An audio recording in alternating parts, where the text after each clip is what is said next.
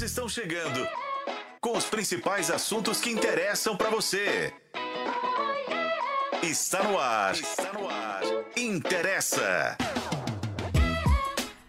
Ei, gente, tudo jóia? Sejam muito bem-vindos ao Interessa Podcast. Eu sou a Renata Zacarone. Você está acompanhando a nossa transmissão por meio do canal de O Tempo no YouTube, numa live lindíssima, mas não somente.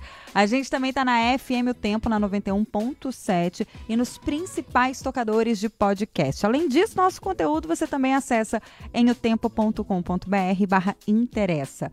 Tem debate? Tem sim, senhor. E hoje o tema do dia é Tomei bomba. E agora? Como lidar com a reprovação dos filhos? A gente está recebendo aqui no estúdio da FM o tempo, a fim de enriquecer o nosso debate, trazer luz aí para os pais desesperados. A Renata Fialho, ela é psicóloga e especialista socioemocional de família e de escola.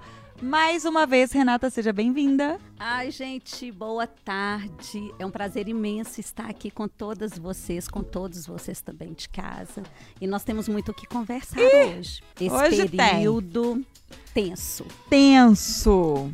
E, gente, como um é bom, não, um é pouco, dois é bom, três aqui. Sensacional, né? Tô com ela aqui também, Renatinha Nunes. Ei, gente! Festival de Renatas Nossa, hoje, hoje podcast. Tá, né? Um beijo para todo mundo que está acompanhando o Interessa. Bom estar com vocês, meninas. Renata, bem-vinda. Ai, muito obrigada.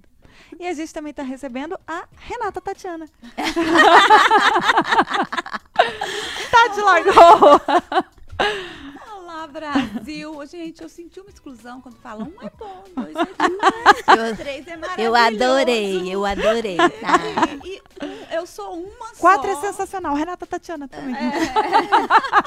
A gente coloca no nome também, gente. Eu não, vou mudar meu nome batom a partir de hoje. Vou, vou, tirar. A Renata tá me avisando que tem batom no meu dente aqui. As coisas As em off que não ficam em off. Nada aqui fica em off. Nada em off. Bora explicar o tema do dia, meninas. Não acredito. Um ano inteiro da sua vida perdido. O que, você fez ao longo do ano? Gente, mas por que, que você não disse nada se você não ia bem? Por que, que você não pediu ajuda? Ô, gente, pera lá. Primeiramente, onde que esse pai, essa mãe ou os responsáveis por essa criança ou adolescente estavam nesses mesmos 365 dias? Por que, que a escola não falou nada? Bom, Faz parte da missão da escola sinalizar ao, ano, ao longo do ano letivo que o aluno está com alguma dificuldade para acompanhar as aulas. Geralmente, quando uma criança ou adolescente reprova na escola, né, no ano letivo, o primeiro olhar sobre essa situação é quase que 100% das vezes negativo. E a responsabilidade por esse resultado sempre recai, gente, nas costas do aluno. E não devia ser assim. Quais fatores contribuem para esse resultado do aluno? Embora seja mesmo bem chata essa situação, você já parou para pensar que reprovar é uma consequência de um processo do qual o aluno simplesmente ele não atingiu o objetivo esperado? Mas será que ele estava munido de todas as ferramentas, ele tinha todos os recursos necessários para atingir essa meta? E aqui a gente não está falando só de estar tá dentro da escola, dentro da sala de aula, de ter um professor, de ter material didático, não. Todo o resto, gente, todo o entorno. Em casa ele tem assistência, enfim. A notícia da bomba cai igual uma bomba mesmo. E a sensação pode ser de fracasso, de medo, de vergonha, mas é importante que esse jovem receba, sobretudo, apoio. Afinal, gente, nada é mais difícil do que. Nada mais difícil que lidar com a reprovação é lidar com o desânimo do estudante frente aos estudos. Imagina se ele desanima. Aí sim, meu amigo. Aí Aí é que o trem desanda. Já nunca pensou? foi animado. É! e se ele nunca gostou, aí é que o trem! Fica com Deus. A forma como a família lida com a notícia de um filho reprovado tem um papel fundamental em como esse momento difícil vai ser superado. E aí é sobre esse caminho, né? Que a gente debate hoje no Interessa Podcast. A gente tenta traçar, né? Esse caminho aqui hoje, né, Renata? Uma luz, né? Uma luz. então a pergunta do dia é: quando o aluno reprova, é possível encontrar responsáveis? Quem que tem essa responsabilidade? É possível? Vai pensando aí. A gente quer a sua participação. Manda, eu não quero falar culpados, por isso que eu falo responsabilidade. Manda sua mensagem aqui no nosso chat, que já está aberto para o debate. A nossa transmissão aí, ó, é feita por meio do canal de O Tempo no YouTube. esse podcast tem a sua participação e se faz parte da sua vida. Interessa! Muito bem, meninas. Quero saber de vocês. Vou começar com você, Renatinha Nunes. Por quê? Não sei, cara. Algo me diz que você tem a contribuir Nossa aqui. senhora. Enquanto você falava. Não, enquanto a Zaca foi passando o texto ali, um filminho na minha cabeça. assim, Só que tinha tanta, tinham tantas cenas que não coube, né? Porque eu podia ficar aqui uma hora com essa novela que foi tanto a minha vida escolar quanto a vida escolar do meu filho. Gabaritou as frases. Gabaritei tudo aí, minha filha. Ouviu tudo. É, na verdade, eu achei interessante, dentro do seu texto, você trazer essa palavra responsabilidade, né? De quem é essa responsabilidade, ao invés de culpa, né? Porque culpa, a gente como pai e mãe já carrega demais. E acho que mais uma é, é muito ruim, né? Muito é, reunir essas culpas todas e levar nos ombros é bem complicado para pais e mães. Mas responsabilidade eu acho que é a palavra ideal, porque nós temos sim responsabilidade em relação à educação dos nossos filhos, assim como a escola tem responsabilidade em relação ao desenvolvimento dessas crianças. E eu sou uma pessoa que acredito muito que educação é base, é base que vai fazer a gente alcançar outros espaços ao longo das nossas vidas. Só que eu acho que a educação que a gente vive hoje no país, ela está paralisada no século passado. Uhum. Então, acho que a forma de educar ainda precisa de muitos avanços, muitos avanços, porque o mundo mudou. E a educação evoluiu, sim, mas ainda pouco, na minha opinião, perto de, do, do, perfil das crianças, Tá do aquém, perfil dos né? adolescentes, né? As escolas ainda eh, continuam eh, com alguns, algumas, alguns perfis de, de trabalhos, de provas, de ações que, que são as ações que eu passei quando criança, que são as ações que os meus irmãos mais velhos viveram, que são as que os meus pais viveram. Então eu acho que as escolas precisam realmente de uma grande reestruturação para entender essa geração que vem por aí, porque essa geração é uma geração que re- que está Tecnológica. extremamente É. tecnológica, extremamente rápida, é, que quer tudo muito facilmente, que quer tudo muito rapidamente, e isso é, ref- traz muitos reflexos, né? Então, assim, eu pessoalmente tomei bomba, né? Eu estudei numa escola de Belo Horizonte muito apertada. É mesmo? Muito apertada. Eu tive o privilégio de estudar nessa escola particular. é, e é uma escola que meu pai não tirava a gente. Se tomar bomba, vai repetir. Era assim. E, obviamente, eu tomei bomba. E repetiu. Repeti. E é muito louco, porque eu era muito boa em muitas matérias. Né? Humanas era minha pra... eram né, as matérias da minha praia. E eu, eu tomei bomba, duas bombas, nessa mesma escola, somente em matemática. Ah, Eu então, isso foi, isso foi para mim, um- um- a bomba me, para mim, trouxe duas coisas. Hum. Primeiro, amizades de vida inteira, porque tomar bomba, repetir, me, me juntou a um grupo é, da minha infância e adolescência com o qual eu tô junta até hoje. Então, isso é uma alegria, né? Eu pude estar com essas amigas que eu sigo vida afora. Então, a bomba me proporcionou isso, que é muito legal. E me proporcionou amadurecimento. Eu não estava pronta emocionalmente, talvez, para as séries que viriam. uhum. Então, isso foi importante para o meu desenvolvimento emocional, inclusive. E, e, tirando isso, eu acho que a bomba não serviu para nada na minha vida, porque eu não uso a matemática.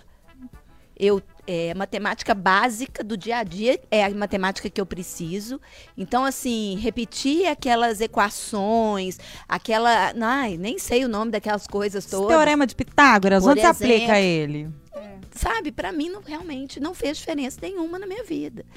É, só que meu pai não tirava, ele é, fazia a gente repetir. Existia uma pressão muito grande na minha casa em relação aos estudos. E isso também, o lado negativo é que deixou a minha autoestima bem abalada.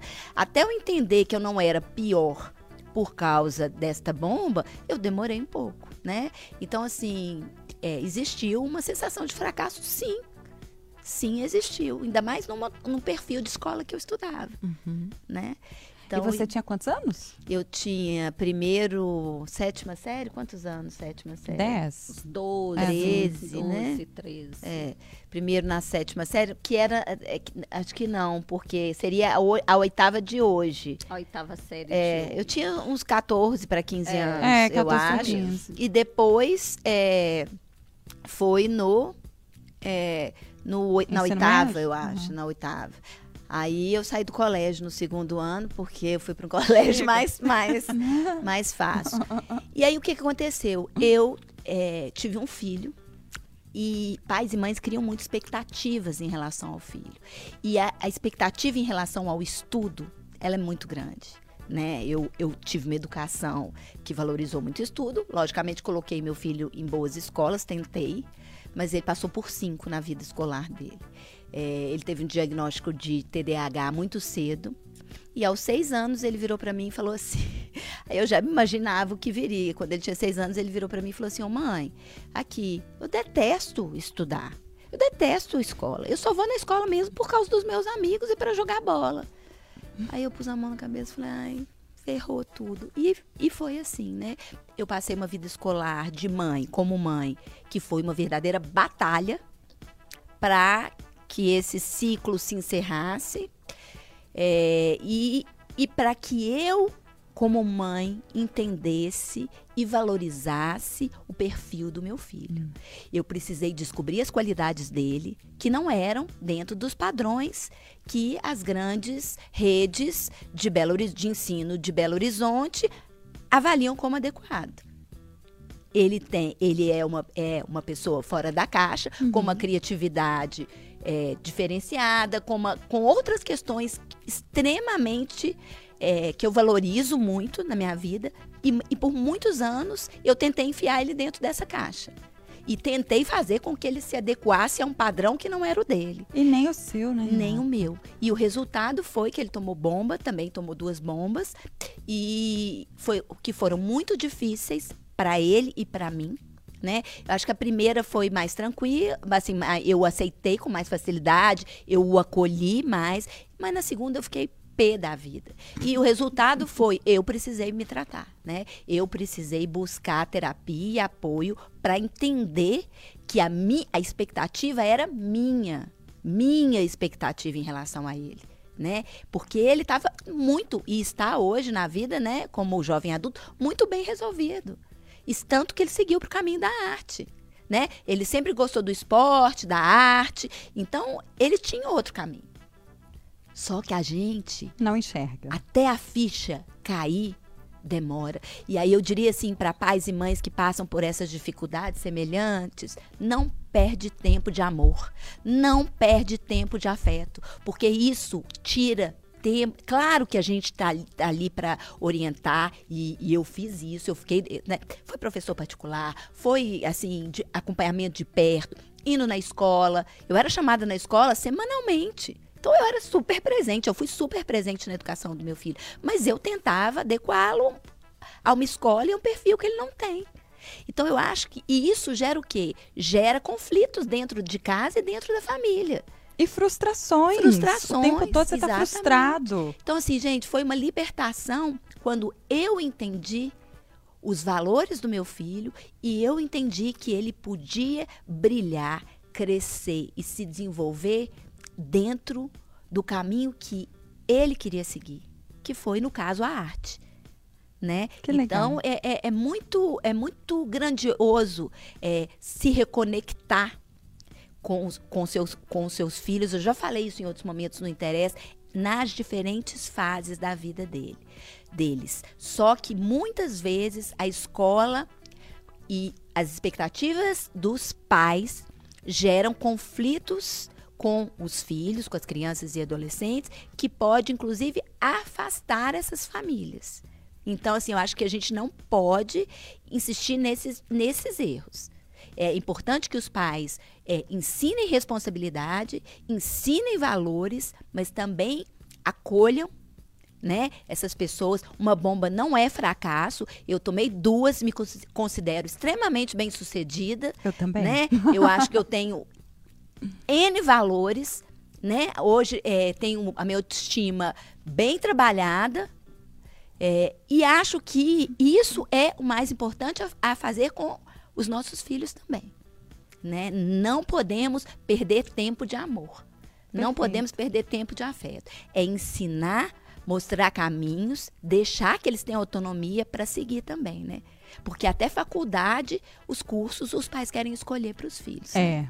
Exatamente. Você falou disso, só vou fazer uma observação que eu me lembrei que eu tinha uma colega na escola que ela também reprovou. Nós estávamos juntas desde os, sei lá, sete anos de idade, estudando juntas. Aí no ensino médio, no segundo ano, ela reprovou. E aí ela passou a ser da sala da minha irmã. E aí ela virou a melhor amiga da minha irmã também, porque ela era minha melhor amiga na época. E havia muita pressão, inclusive na escolha do curso superior, sobre ela para que ela fizesse direito. E ela fez, concluiu direito e hoje ela tem um pet shop. É isso, sabe? Tá? Porque tentaram toda uma vida colocá-la dentro daquela caixinha, porque o pai era procurador-geral da República, aquele trem todo. E ela nunca coube lá. E ninguém, e, assim, sofreu muito em função disso, sabe? Ela estava sempre em sofrimento. No dia que ela falou, com Deus, galera, e se libertou, tá super feliz lá, blogueira de cachorro. Aqui, Renata. sucesso. Mas eu tô aqui com outras duas interessantes, duas Caxias. Duas Caxias, inclusive. Mas sabe o que que eu achei curioso Duas você falar uma Caxias. coisa? Tati, antes de você falar sobre o desabafo né, do Lucas, de que não gosta de estudar, mencionou aqui que a princesa dela, Thaís, também não gosta, não. É, pois é, dizem que a gente paga a língua, né, com os filhos. e assim, e eu confirmo que é isso mesmo. Porque, é, antes da Thaís nascer, eu vi uma criança fazendo pirraça, eu olhava e pensava, gente, se fosse meu filho, eu tirava dessa pirraça. Thaís, assim, se deixar, ela faz pirraça até hoje, assim. eu paguei língua com a pirraça. E assim, eu sempre fui muito Caxias, muito Caxias mesmo. É, antigamente eles separavam, pelo menos lá em São João del Rei, onde eu estudei, é, eles separavam os alunos por notas. Então, a- né, Isso na sala A, mesmo. Turma, turma era B. quem tirava Nossa. acima de 90 e tal. Super legal isso, Turma né? Nossa, B, é. Que Super. Diversidade, Ah, né? não, Mas antigamente era assim mesmo. Não era? Absurdo, eu me porque lembro eles tinham disso. uma É. teoria de que tinha que equiparar, é, né, equiparar para que uns não atrasassem os outros. Era bem Inclusivo, né? é, Nossa, é gente, que uma coisa, né? Ainda bem que a gente E- melhorou e bastante. Isso, Tati, ele traz, trazia-se pra- para os estudantes assim: se você é da turma A, você é excepcional. É isso Ótimo. aí. Se É. você é da. Aí, por exemplo, na escola tem quatro salas da mesma série. É. A- aí vem a turma B, cai um cadiquinho, C igual mineiro. A turma C mais um, um cadiquinho. Chega na turma D, é a pior turma. Eu me lembro É. quando eu fui Todo da A tem B. Meus pais quase todo tiveram um mundo não síncope. aprende. Mas o colégio que eu estudei não era assim. O que eu estudei era não assim era também. por, por Que sorte nota, a não. sua, porque assim, É, eu, eu tava, eu sempre estive na sala A porque a minha menor nota deve ter sido 95, sei lá, eu estudava muito. É, eu dava aula particular para os meninos da minha sala. Então, eu Caraca, ganhava Tati! dinheiro. Não Estudando. tem lá o puxadinho, né? Com E aí, 366 prêmios. Beleza, mas você me pergunta assim: isso fez uma diferença excepcional na sua vida? Se você tivesse estudado na sala A, na sala B, na sala C, na sala D, hoje eu seria uma pessoa diferente? Não. Porque assim, quando você chega na faculdade, ninguém te pergunta se você passou com 90 ou com 60%. Você tem que passar. Nem olham o seu, o seu Histórico histórico. escolar. É. Não No olham. meu caso, fez diferença pelo fato de eu ter sido bolsista. Obviamente, eu consegui bolsa porque eu estudei é, é, muito, né? E eu fiz faculdade graças a isso. Então, no meu caso, fez essa diferença. Não sei se. é, talvez teria sido mais difícil o caminho se eu não estudasse tanto. Só que aí, eu tenho uma filha que já falou abertamente. Ela tem oito anos e ela falou: Mamãe, eu não gosto de estudar.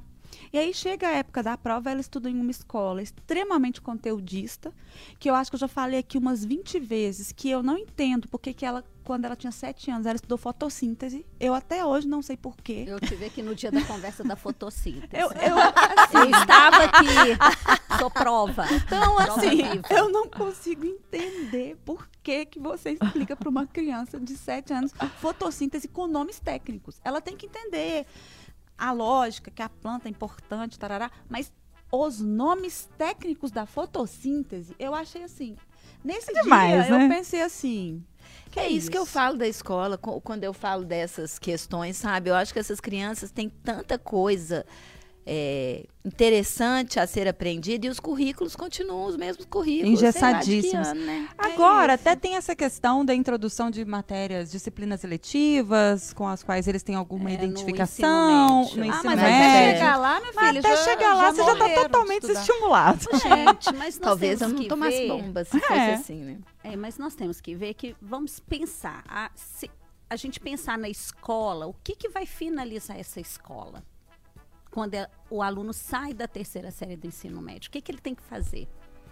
Não, é, é- Enem. é o Enem. Eles estão preparando. Mas É. eles estão preparando os meninos desde os sete anos Mas pro Enem. aí Acabou o que a infância. Que acontece? É- essa, Não é mesmo? Nossa, apocalíptico, mas é real.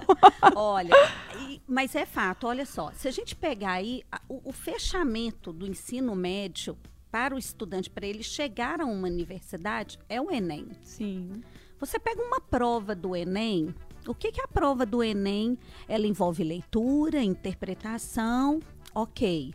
Mas ela envolve também uma prática bem ali dentro de conteúdos que vão exigir aí do aluno esse Mesmo padrão de sempre. é, por mais que nós temos aí, ok, o Enem ele veio para quê? Para justamente, vamos dizer, deixar aí o campo, né, para essa, pra essa entrada na universidade de uma maneira mais diversa no que diz, assim, todo mundo ter acesso mesmo ao ensino superior. Né, uma prova única, em que você tem uma entrada aí, você pode entrar para várias universidades com essa única prova. Isso é uma coisa que veio sim para ajudar bastante aí muita gente que nunca tinha né, não pensava assim, eu vou entrar numa universidade, como na geração dos nossos pais, por exemplo, que era muito mais difícil. Né? A minha geração também já pegou uma geração aí de todo final de semana vestibular, um no sábado, outro domingo, cada hora num, numa Não, passei universidade. por é, isso. foi Uma loucura faculdade isso. te pedia cinco livros, a outra. É. Outra o- e diferentes. Então, assim, o Enem ele veio para fazer isso. Mas ele tem ali uma chamada bem profunda aí para essa quantidade de conteúdos. Então, o que para você chegar nesse ponto aí do Enem, tem uma base, que é a nossa educação básica. E aí a educação básica ela vem.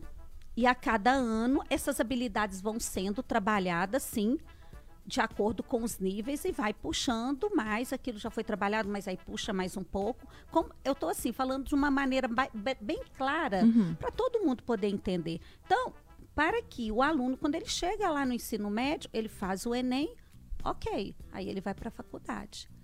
Para a gente poder mudar todo esse sistema, nós teríamos que mudar muita coisa na estrutura da Sem educação dúvida. brasileira. Sim, é o currículo nacional. É, Exatamente. Exatamente. Então, assim, tem a, a BNCC, que é uma base do currículo nacional, mas essa base, cada estado, cada cidade, cada escola vai estruturando a sua grade curricular para atender essa base.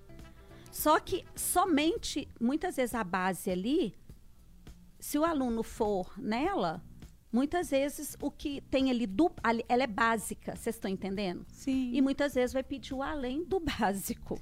Mas eu acho que isso pode ser Entendeu? feito de uma forma mais leve ou mais pesada. Vou dar um exemplo Sim, é, de acordo com a realidade que eu vivo hoje. A minha filha estuda numa escola que é uma, é uma escola renomada e conteudista. é, e que está na esquina da minha casa. Por isso que eu ainda não troquei ela de escola, senão eu já tinha trocado. O meu sobrinho, seis meses mais novo que a Thaís, que está no, no mesmo ciclo que ela, ele estuda em uma escola mais light. Se você coloca os dois para ler um texto, os dois estão lendo, os dois estão fazendo contas. Só que é, ele recebeu. O meu cunhado me mostrou que eles receberam um bilhetinho falando assim: tragam uma troca de roupa, porque é, as crianças que os pais autorizarem, a gente vai deixar tomar chuva. Ah, que legal. Ele não deixou de aprender português, matemática, não sei o quê, mas ele também experiencia outras situações. Eles plantam na escola dele, eles fazem várias outras coisas. Então ele estudou fotossíntese plantando.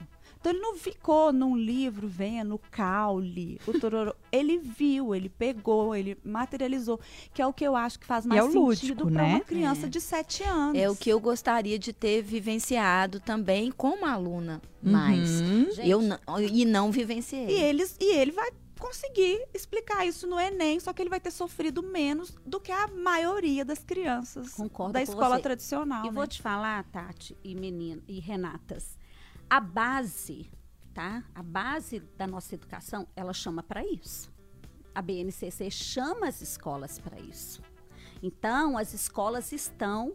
Ah, tem escolas que já estão nesse movimento e tem, e tem escolas que estão caminhando para esse movimento, porque é uma necessidade. É uma necessidade para essas, essas crianças e esses adolescentes que estão agora na escola. Eles não querem realmente mais aquela escola um sentado atrás do outro. Isso não.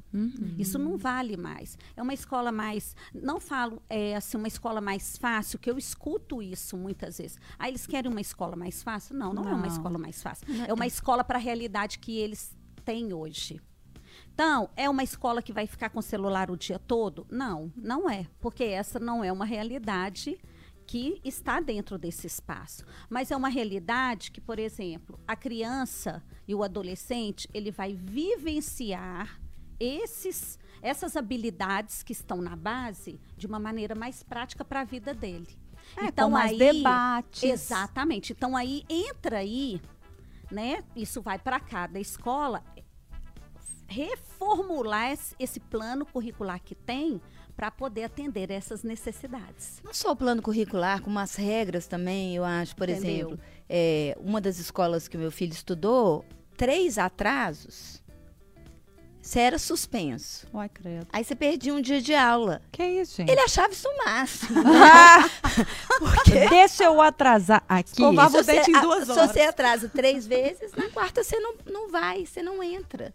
É, mas isso acontece mesmo. Isso é muito comum nas escolas, sabe? Muito. Eu, eu penso que é, muitas pessoas, às vezes, às vezes tem crianças que nem se atrasam por conta delas, se atrasam por causa dos pais. É, na né? maior parte das É, vezes. É, no né? caso de algum, no meu caso não era isso, porque por- é, tem muito mais a ver com o TDAH, que o- a temporalidade dos TDAHs é uma temporalidade diferente, né? Ah, eles têm o tempo dele, né? Deles é um tempo muito especial, mas é, eu acho que isso só afasta os alunos que têm dificuldade ainda mais das escolas. Sabe um negócio que eu me, me lembrei? Que eu nunca tive como escolher muito a escola que o João Vitor ia estudar, tipo, acompanhar, fazer aquele rolê todo. Eu entrava e fazia aquela visita de médico, bem superficial.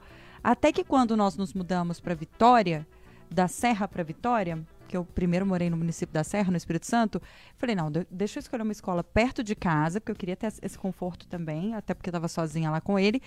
E eu quero participar mais ativamente da vida escolar do João, que ele está com 10 anos, enfim. E uma coisa que muito me chamou a atenção foi a sala de aula colaborativa na escola em que ele estudou, que ele não estudava as, as, as Carteiras. mesas, as carteiras, elas não ficavam enfileiradas. Pelo contrário, eram mesas redondas, Nos círculos, né? círculos e puffs. As crianças tinham a, a liberdade de ficar sentadas no chão, o quão mais confortável el- eles estivessem para aprender. E foi quando as notas do João começaram a melhorar. Que Pela legal, primeira é. vez na vida. Ele ficava à Leveza, né? vontade, leve. Era leve. Pode Eu, eu queria fazer uma pergunta para a Renata, pelo seguinte, é, a criança de hoje, né, ou a- a essa geração que a gente se refere, que nem é a geração do meu filho, é a geração da Thaís, né, que é, é, é uma geração nativa digital, é uma geração que tem a tela é, disponível o tempo Full time. todo, é a geração que, tem, é, que recebe uma onda de informações, Que passou pela Covid. passou pela Covid, né? Que é a questão da, do. Ela, ela tava. É uma geração Isolada. a- a- que estava se alfabetizando durante aquele período, né? Uhum. Como. O que, que muda para essa geração, essa, ques- nesta questão do aprendizado? É mais fácil? É mais difícil? Eu acho que o professor ganha um, um novo papel diante desse perfil de alunos, porque são alunos que têm mais dificuldade de focar, porque eles têm milhar, milhões de atrativos. Uhum. Então, como é que fica o papel, é, como é que fica este aluno dentro do formato de escola e o professor diante desse processo? É, nós temos aí gerações realmente muito diferentes dentro da sala de aula, tanto do professor para o aluno.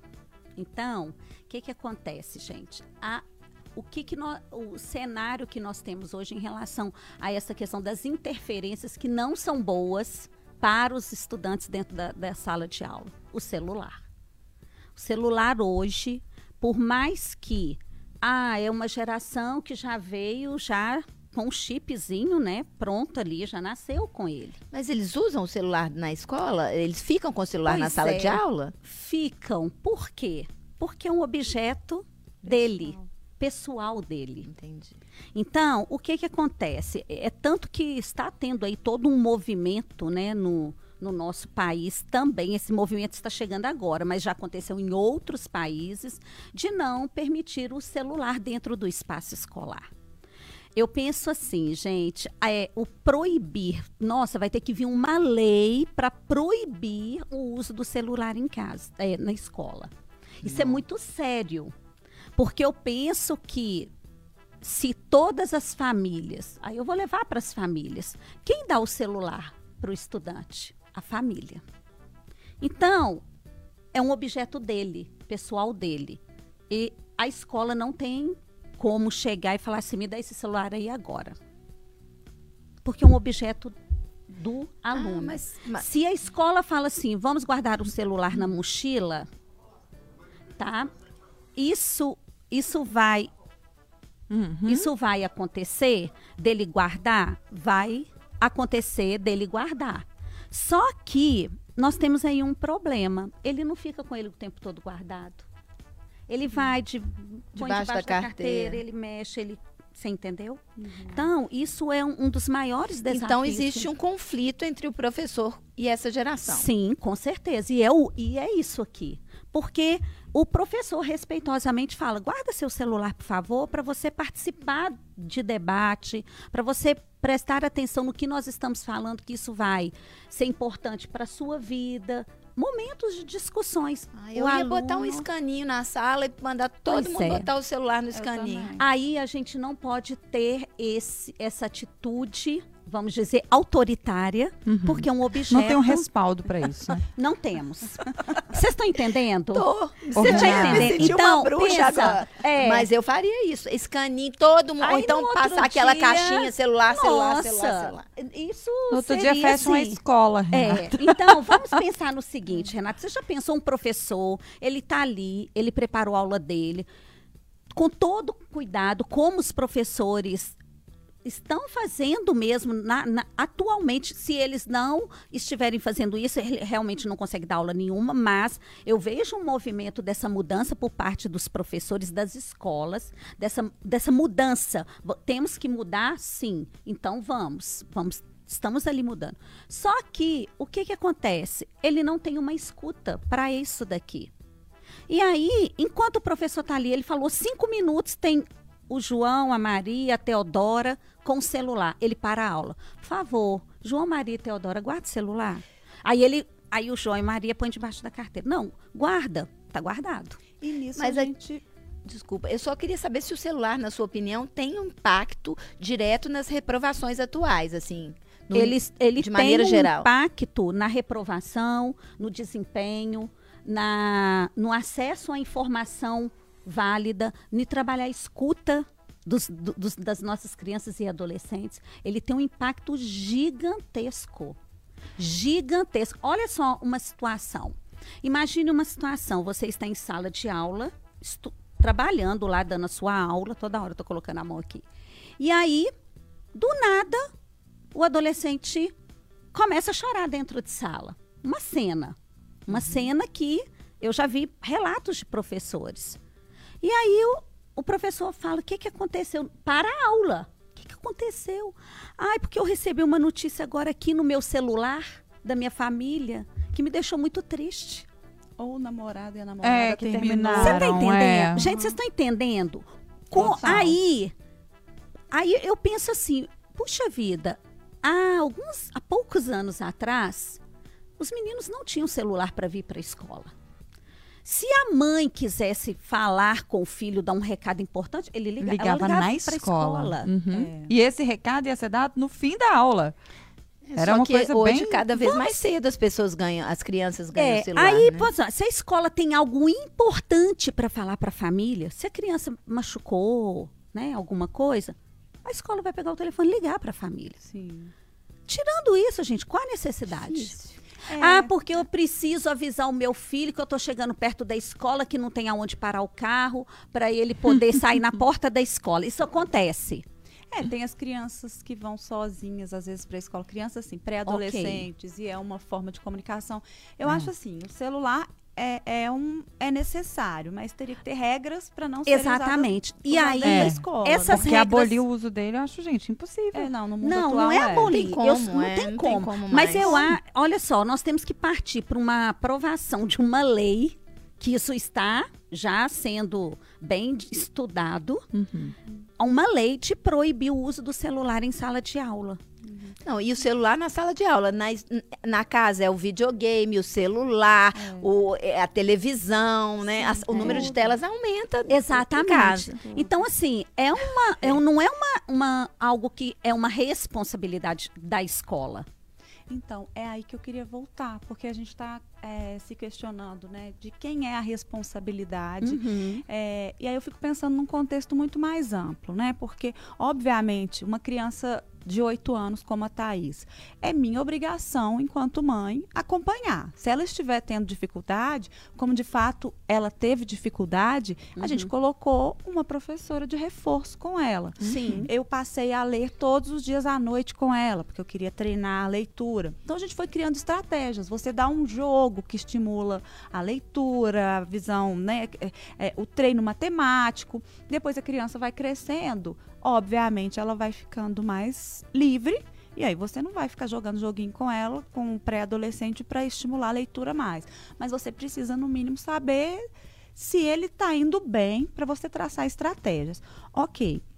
Então tem a responsabilização dos pais. Mas eu acho o sistema todo ele é feito de um modo que é, é, estimula o fracasso. Sabe por quê que eu acho que acaba estimulando o fracasso? Porque você tem é, crianças diversas, em contextos diversos, que são forçadas a é, estudarem uma coisa X que para elas talvez não faça o menor sentido. Quando eu falo, por exemplo, que uma criança de 7 anos estudou fotossíntese, é, ela saiu super bem na prova, na, na base da decoreba, né? E aí, se você perguntar agora no fim do ano para ela sobre fotossíntese, eu não sei mais se ela sabe. É, eu estou dando esse exemplo para mostrar que é, se você tem uma rede de ensino que força crianças a estudarem coisas que não fazem sentido para a vida delas, e tenta é, se uma criança e tenta fazer com que todas elas sejam o cidadão Padrão. médio.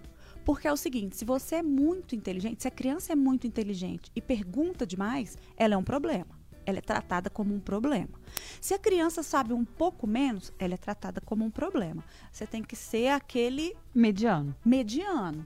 Só que a gente tem mentes brilhantes que vão estar ali na sala e a professora vai falar assim: a fotossíntese, aí ele vai levantar a mão e falar, professora, é, e como é que é em outros planetas isso? Porque eu estava jogando um joguinho e aí eu sei que tem outros planetas e como é que é lá? Aí a professora tem professores que ainda lidam mal com isso e respondem: não, mas o assunto não é esse, estou falando de fotossíntese aqui.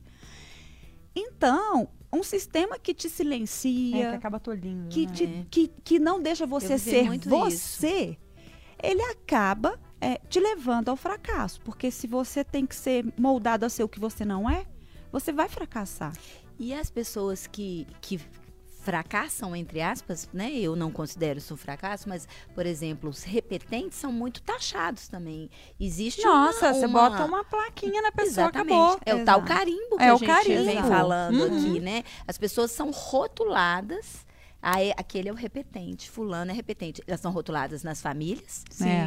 Porque a gente vive num, em ambientes muito competitivos, né? Ah, seu primo tirou 95. Mas uhum. você é repetente. Uhum. É, ser rotulada, então, nas famílias, é rotulada nas escolas, uhum. né, pelos colegas e, uhum. às vezes, pelos professores. Eu acho que é, essa questão dos professores, é como eu, eu entendo que todas as profissões têm profissionais de todos os tipos. Claro. A gente tem grandes tutores, né? Professores que pegam as crianças pela mão e incentivam, é. ajudam e fazem crescer. Eu, eu valorizo muito essa profissão, muito é uma profissão muito especial, mas a gente tem professores também que rotulam alunos. E aqui, às vezes, você, né? é, como alternativa para minimizar esse rótulo, você vai lá e troca a criança de, de escola.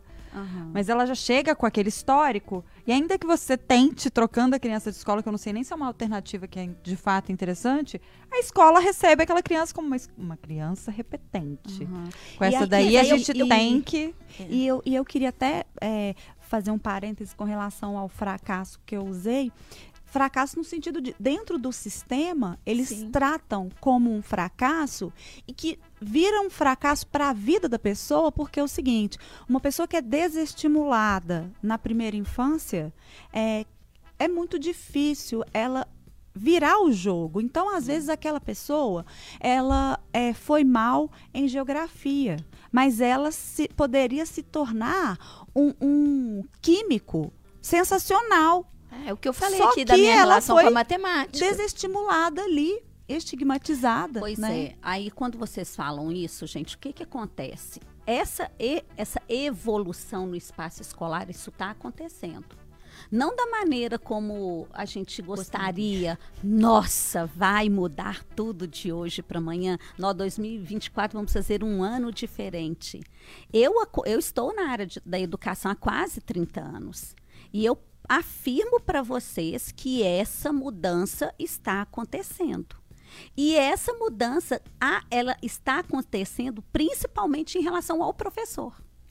Aquele professor com aquela mentalidade mesmo de ai, aluno tem que ser os top, aluno tem que ser aquela de 20, 30 uhum. anos atrás, não cabe mais isso num professor de hoje.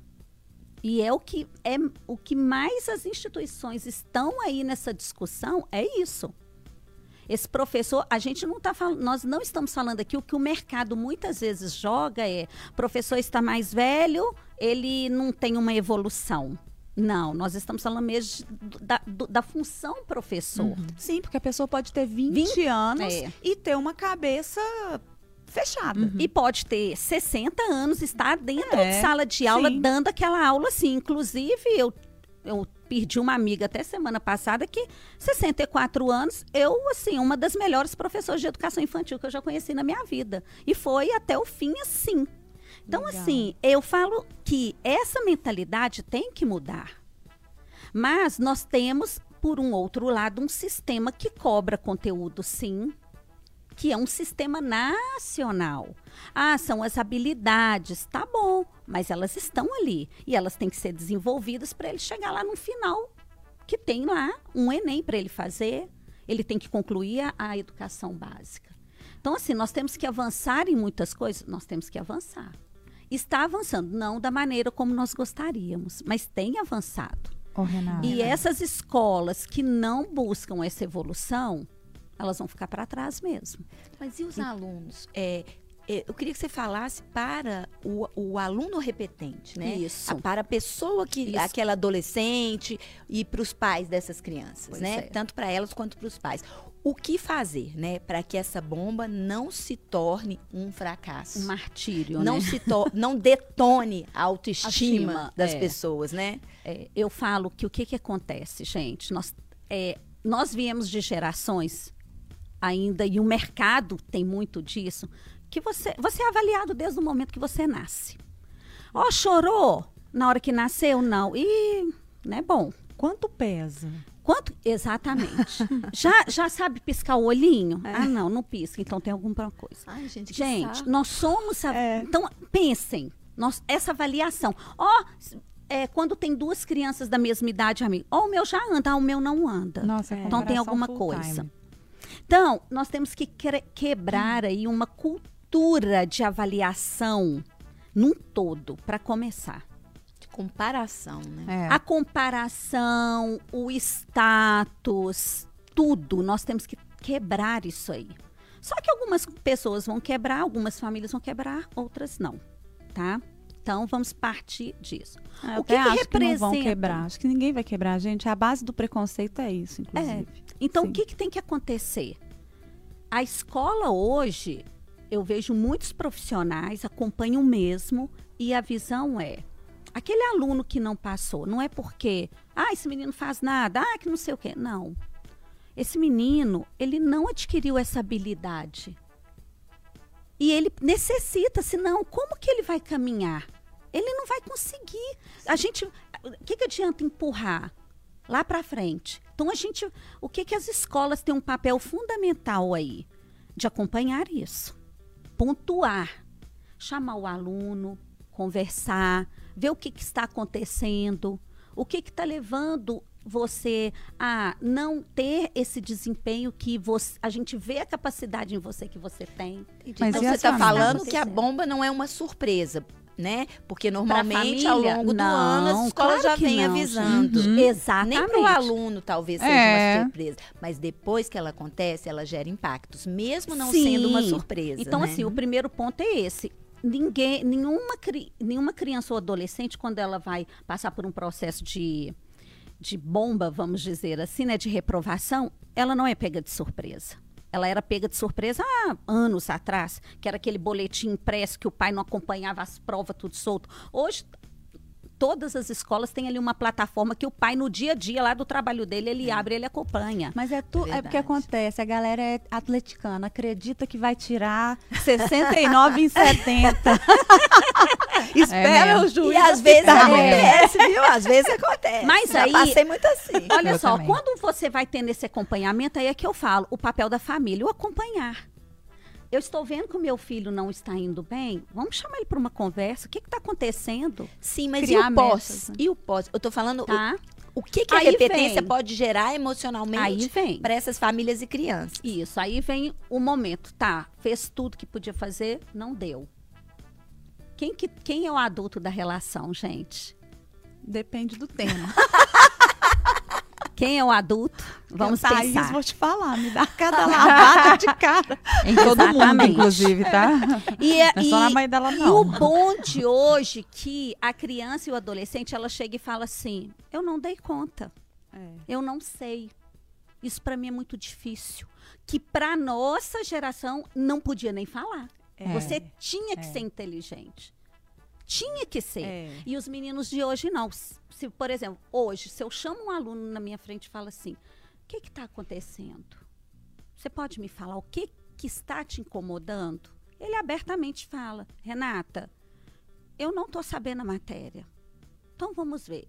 O que, que aconteceu? Aí você vai fazendo um, um histórico da vida desse aluno para você entender o que, que ele está hoje. É isso. A educação ela não, tem okay. que. Então, você acha Mas que a como bomba é que você é... acolhe essa é, criança? É.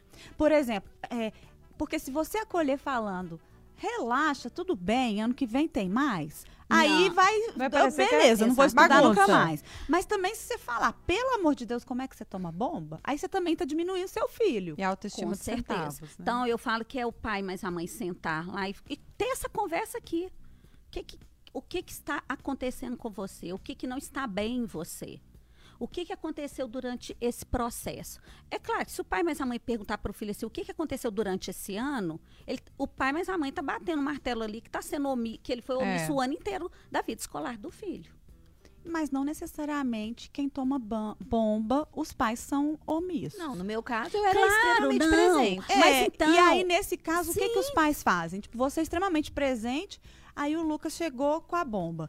Você deve ter, se eu te conheço bem, você deve ter xingado o... até a mãe dele, Exatamente. que no caso era você mesmo. Ai, gente, não, a primeira não. Na primeira eu acolhi muito, ele ficou muito triste. É, foi um ano que ele passou muita coisa, foi um ano que a gente perdeu meu pai. Ah, tá. Então teve toda uma questão emocional ali dentro desse processo que se somou ao fato dele já não gostar de estudar. E você a, já tinha justificativa, é, né? E isso foi mais fácil para mim e para ele. No, no outro ano foi muito difícil. Na verdade, eu sempre estava ali empurrando. É, e aí eu briguei muito, eu fiquei muito brava. Não permiti que ele. Tirei da escola. Pois é, mas isso... Tirei da escola. Ah. Então, eu acho que existem dois, dois caminhos, hum. assim, e, e isso é muito individual. Uhum. O tirar da escola ou manter na escola. Às vezes a reprovação, quando ela vem para maturar aquela, aquela criança, aquele adolescente, eu acho importante repetir naquela escola. Uhum. É, eu acho que a criança precisa entender que ela vai recomeçar. Uhum. E um recomeço pode ser feito ali, no uhum. lugar que ela já se sente segura. Né? Agora, por exemplo, no caso, num caso específico, já, já não tá legal na escola, a relação já tá difícil, já tomou uma bomba anterior, ou enfim, novos ares. O ambiente não é aquele, novos ares podem é, significar renovação Sim. diferenciada, uhum. né? Pode, pode significar, talvez mudar de escola pode trazer ali uma motivação diferenciada é para aquela, aquela criança ou adolescente. Então vai depender muito de, de perceber, da percepção dos pais, às vezes até procurar um profissional, um pedagogo, uhum. um psicólogo, para ajudar nessa orientação. Se é melhor deixá-lo na antiga escola, deixá-los, ou é, é, tentar um novo, um novo espaço. Até né? porque a gente não sabe como que ele se vê frente aos coleguinhas, né? Exatamente. Vendo os coleguinhas seguindo, para outra série. Às vezes isso é muito, pode ser é, muito doloroso. Pode. Ou pode te ajudar a criar novas conexões. Sim. Também. Então você continua sendo amigo dos, dos que subiram, e mas você não perde nova a amizade. É, você, você Olha ganha. só, quando vocês falam isso, o diálogo é o melhor caminho nesse momento. Não tem outra opção o diálogo. Então eu falo muito isso. Se você tem momentos de escuta na sua casa, momentos de, de conversas, né, do diálogo, quando acontece uma coisa que não é boa para ninguém, o diálogo tem que permanecer. Então, é o momento de sentar mesmo. Não, não precisa ser, filho, você quer conversar comigo sobre esse assunto agora? Ou você quer conversar depois? Porque já tomou a bomba mesmo, gente.